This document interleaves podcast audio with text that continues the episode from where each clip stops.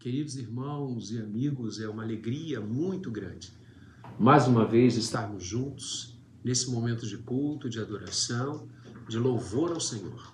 Bendito seja o seu nome, glorificado seja o nosso Deus, por tantas maravilhas que tem operado no nosso meio. Quero, nesta noite de domingo, primeiro domingo do mês de maio, abraçar a cada um, dizer da nossa alegria de tê-lo aqui nessa hora de partilhar a palavra de Deus. De uma maneira muito especial, eu quero dar aqui o meu testemunho.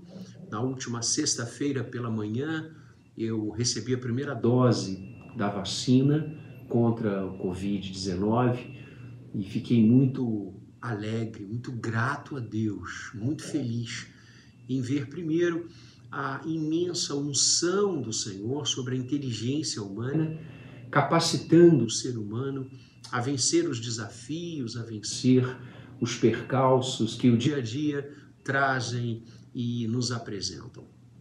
Depois, também fiquei muito grato de ver a mobilidade de todos que estavam ali para atender as pessoas e de uma maneira muito bela, através de uma atividade pública, servir aos cidadãos. Fica aqui o meu registro, fica o meu carinho e a minha oração para que todos tenham a mesma experiência e a mesma sensação que tive na última sexta-feira, de alegria e gratidão a Deus. Aqueles que nesse momento sofrem e padecem não apenas pelo coronavírus, mas por tantas outras enfermidades que nessa época pandêmica aflora e chega com muito mais rapidez ao nosso conhecimento, queremos externar o nosso igual carinho, a nossa oração, a nossa intercessão.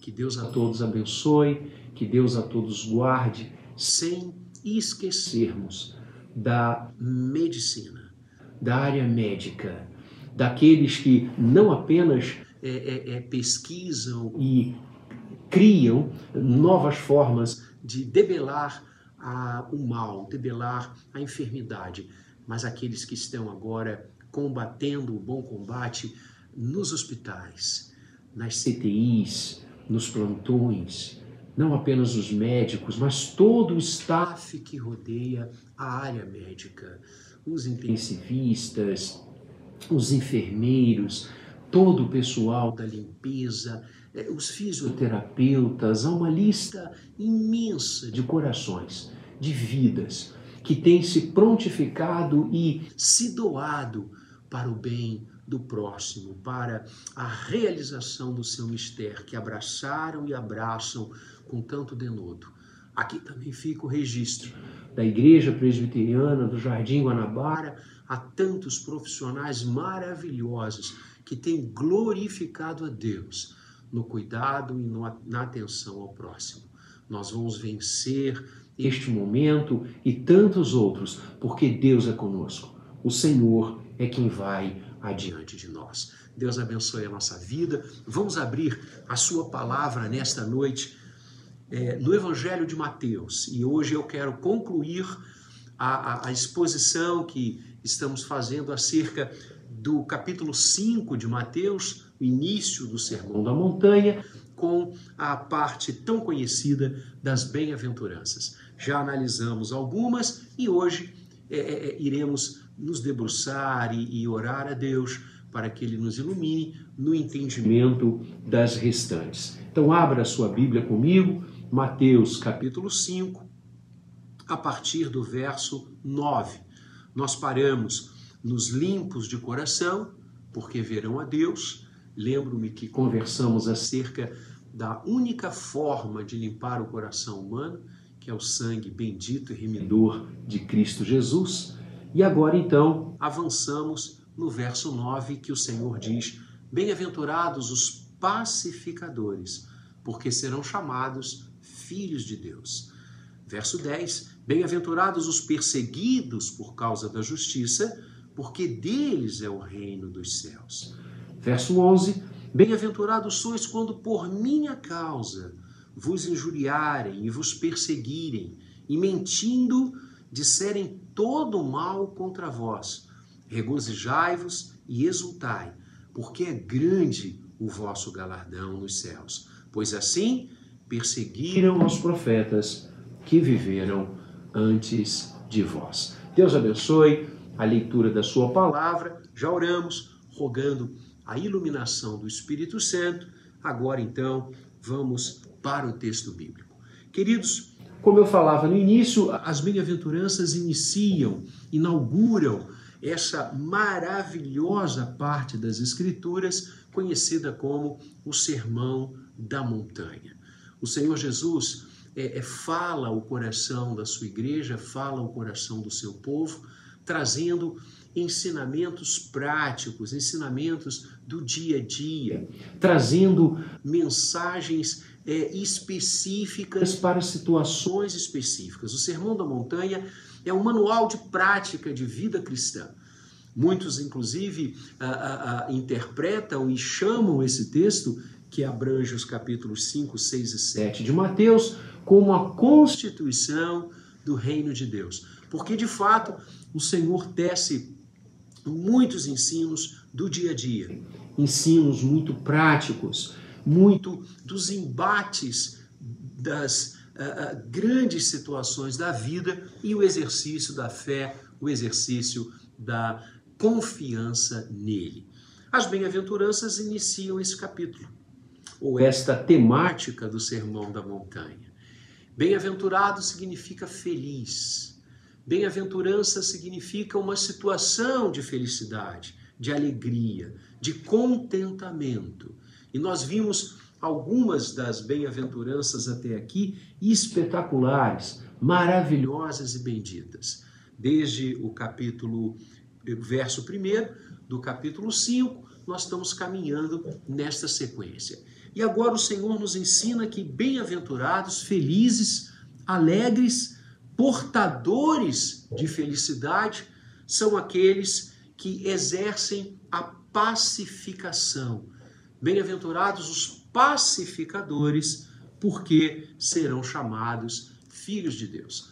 O Senhor aqui está a nos ensinar que há momentos no nosso dia a dia, na nossa caminhada, que nós nos deparamos com situações belicosas, que nós nos deparamos com conflitos, que nós nos deparamos com desavenças.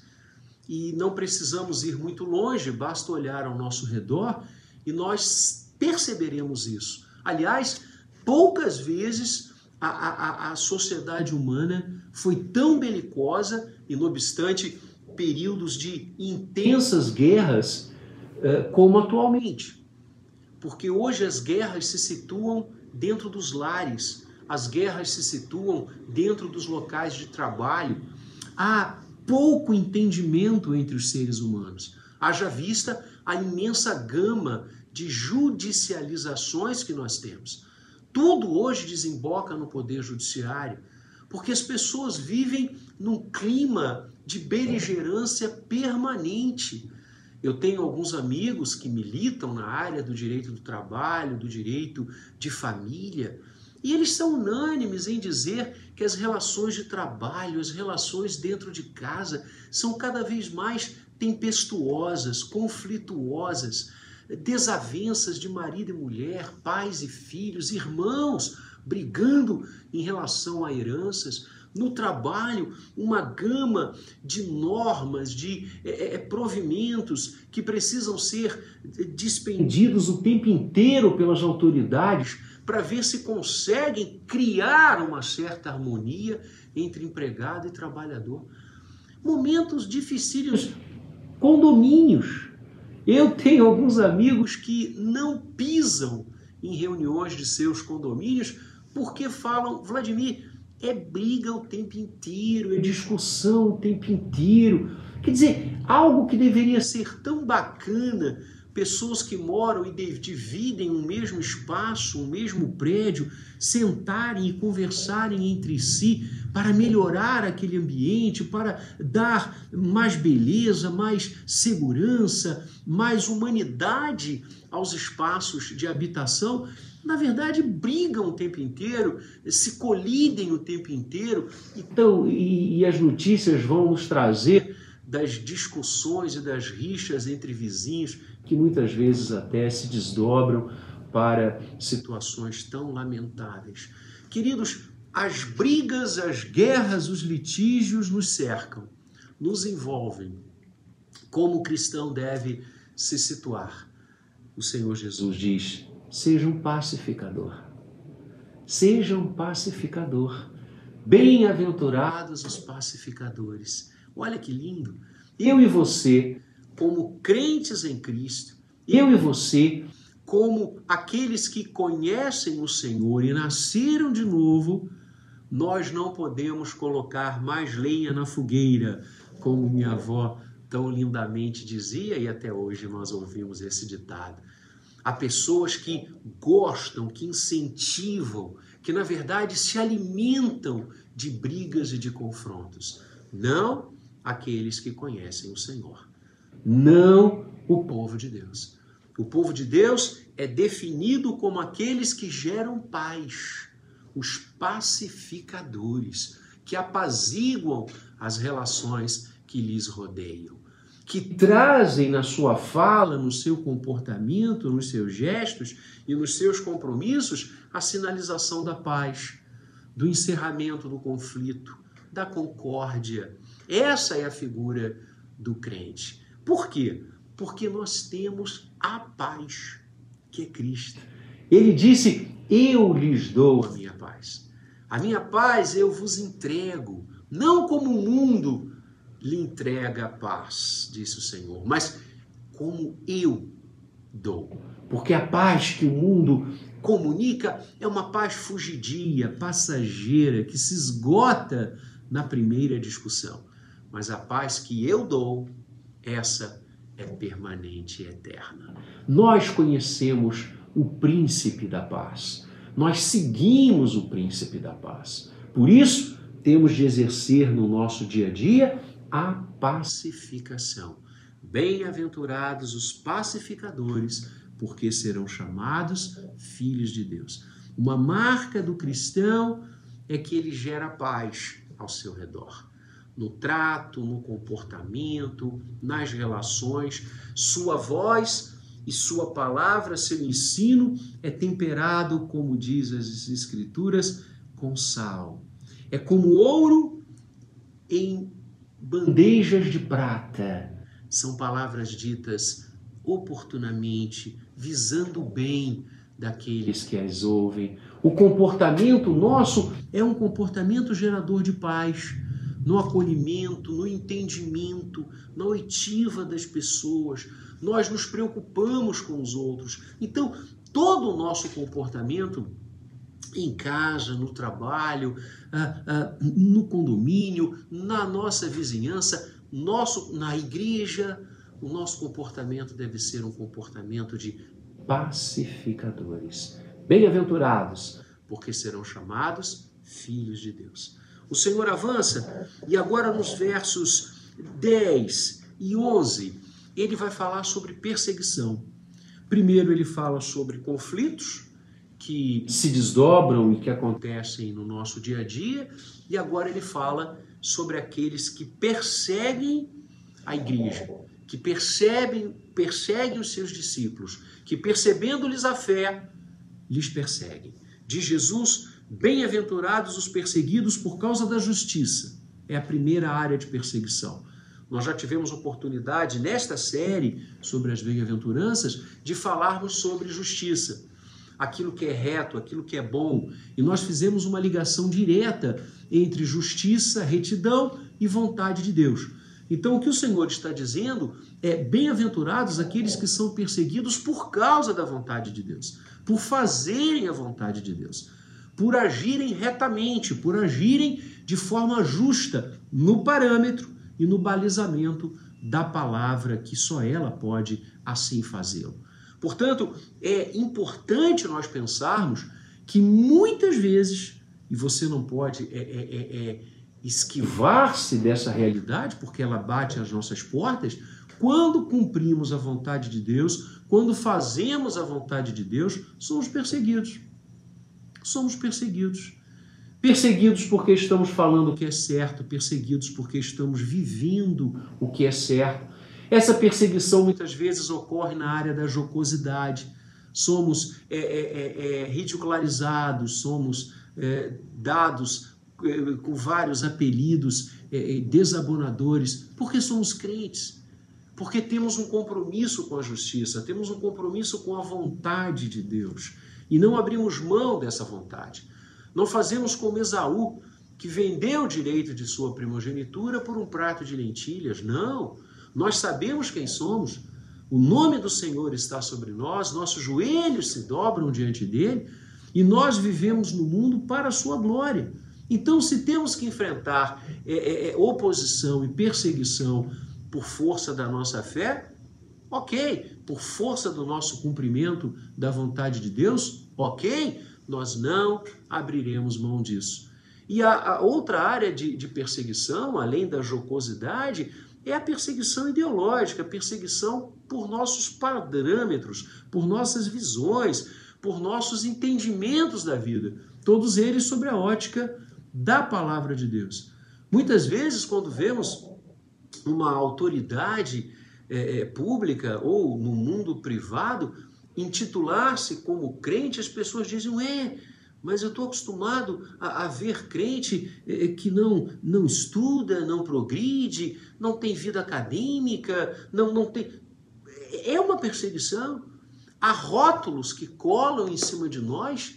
Os crentes são tacanhas, os crentes eh, são pessoas obtusas. Isso é perseguição por causa do cumprimento da vontade de Deus. Não, não, nós não nos, nos, nos quedamos a isso. Nós não, não para nós, o importante é seguir o que Deus está dizendo. E que se quiserem nos perseguir de forma a nos ridicularizar ou a nos rotular, nós seguiremos olhando firmemente para o autor e consumador da nossa fé, Cristo Jesus. E a terceira área da, da perseguição é a perseguição física.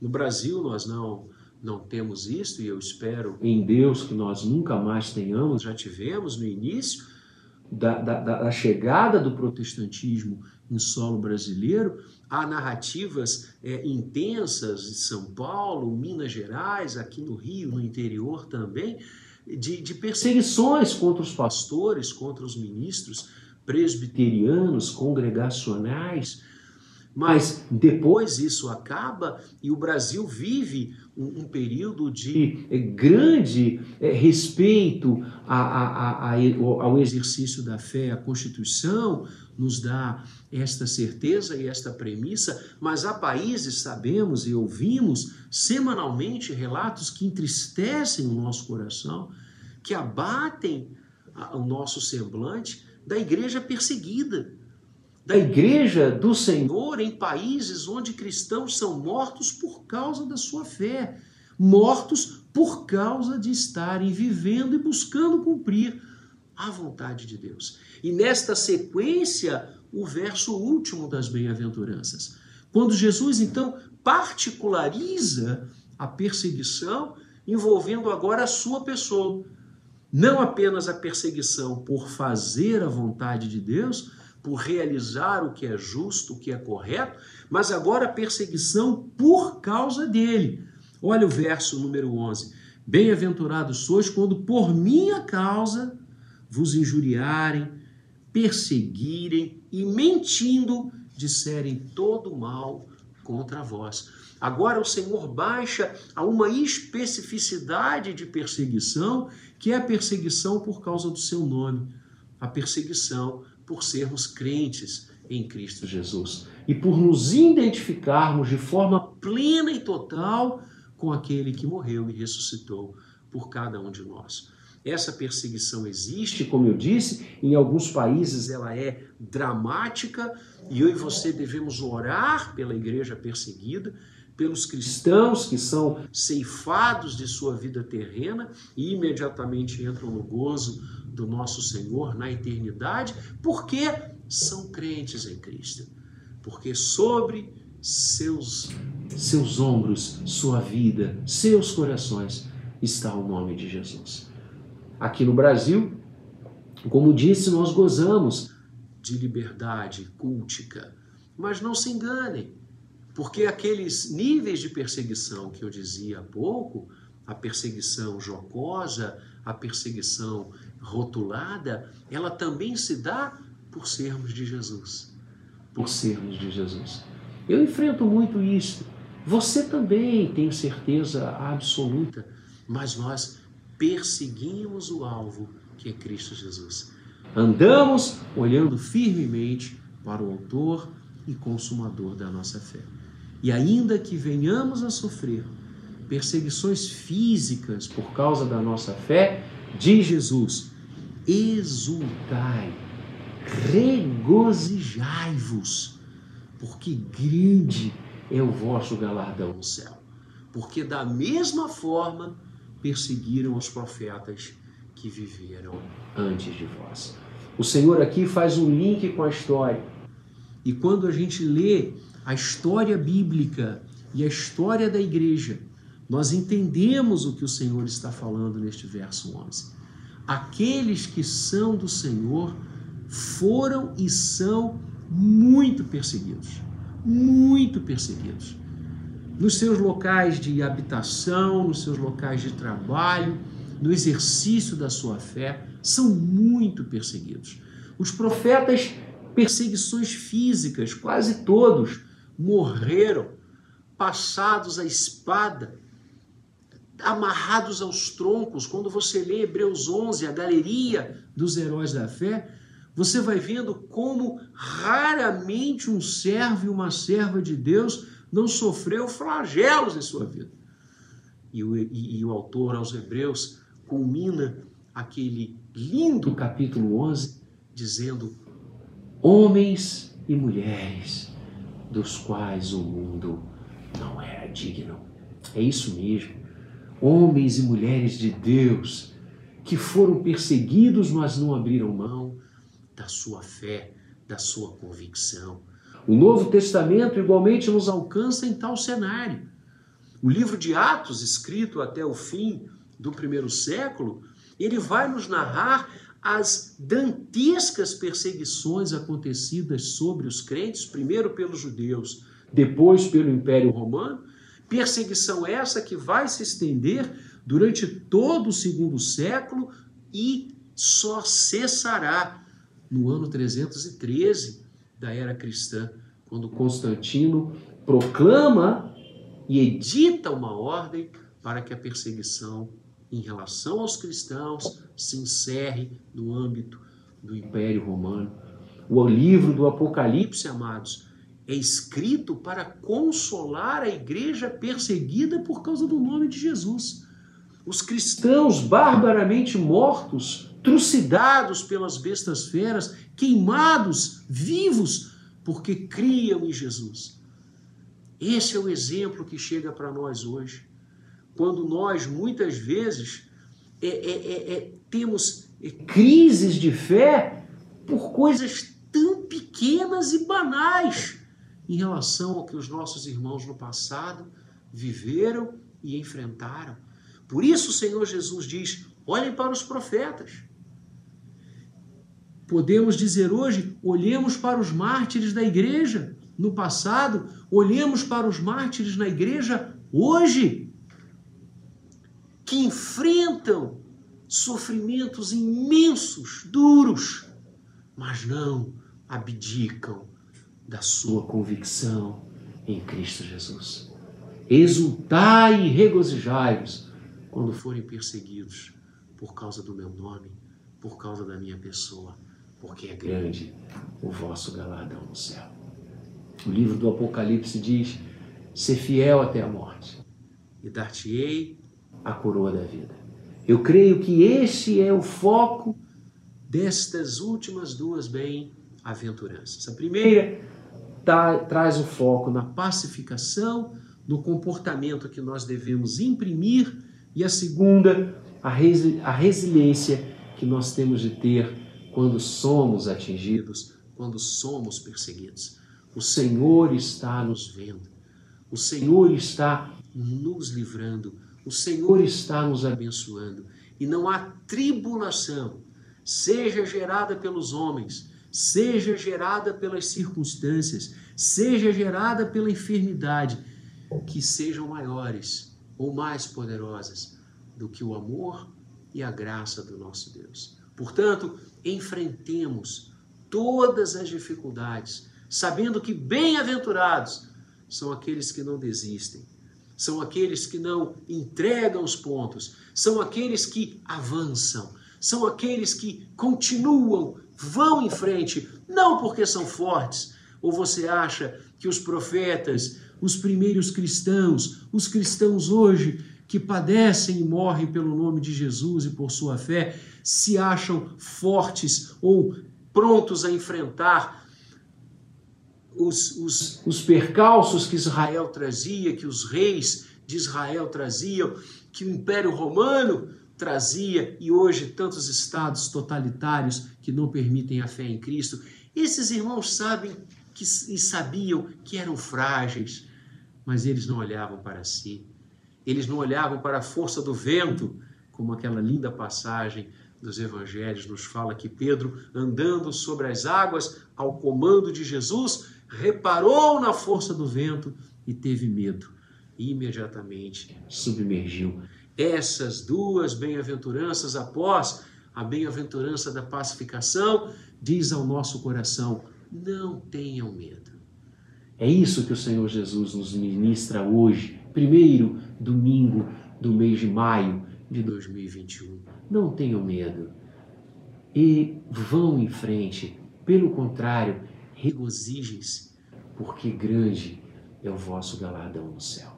Enfrentemos os percalços e as dificuldades, plantando a paz e jamais desviando o nosso olhar de Cristo Jesus, Redentor nosso.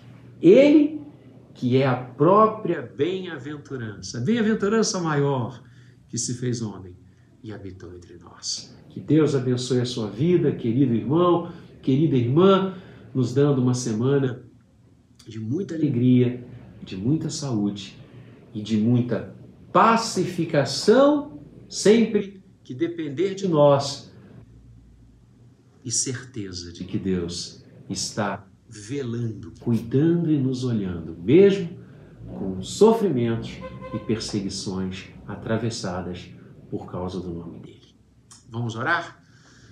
Pai querido, Senhor amado, muito obrigado pela palavra tão cristalina, tão maravilhosa que tu ministras ao nosso coração.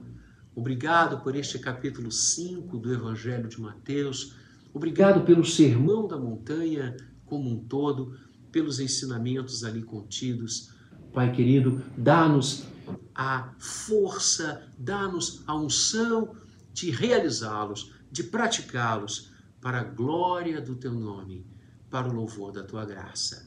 Permita, Senhor, que sejamos pacificadores, reconhecidos como teus filhos, aonde estivermos, que haja sempre de nossa parte a paz a concórdia, a, a, a, a absoluta ausência de guerras e litígios que não venham de nós. Pelo contrário, que nós sejamos instrumentos da tua paz aonde formos, porque Cristo é a nossa paz.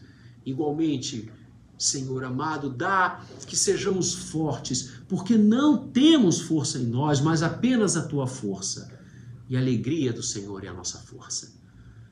Força para enfrentar os momentos de dificuldade, de perseguição, por fazer a tua vontade, por cumprir o teu querer e pela fé em Cristo Jesus. Abençoa-nos, dá-nos a vitória, como destes aos profetas, como deste aos mártires da igreja, tanto do passado como da atualidade que nós enfrentemos os vales escuros se vierem, sabedores de que sempre estarás ao nosso lado, como estás em todas as horas. Bendito seja o teu nome, nós oramos em Cristo Jesus. Amém e amém. Deus abençoe a sua vida. novamente uma grande semana.